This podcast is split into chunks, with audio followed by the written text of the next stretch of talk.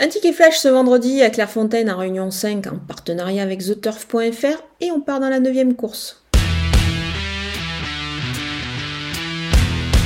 Le numéro 2 Sharky reste sur une bonne sortie dans un lot similaire. C'était à Deauville. La distance euh, est un peu plus longue, un peu plus longue ici, mais elle devrait, je pense, s'adapter avec une course euh, avec un parcours un petit peu moins en épaisseur que lors de sa dernière tentative. Elle va bénéficier aussi, encore une fois, de la décharge très intéressante de Marie Velon. Donc on va la jouer au jeu simple gagnant placé.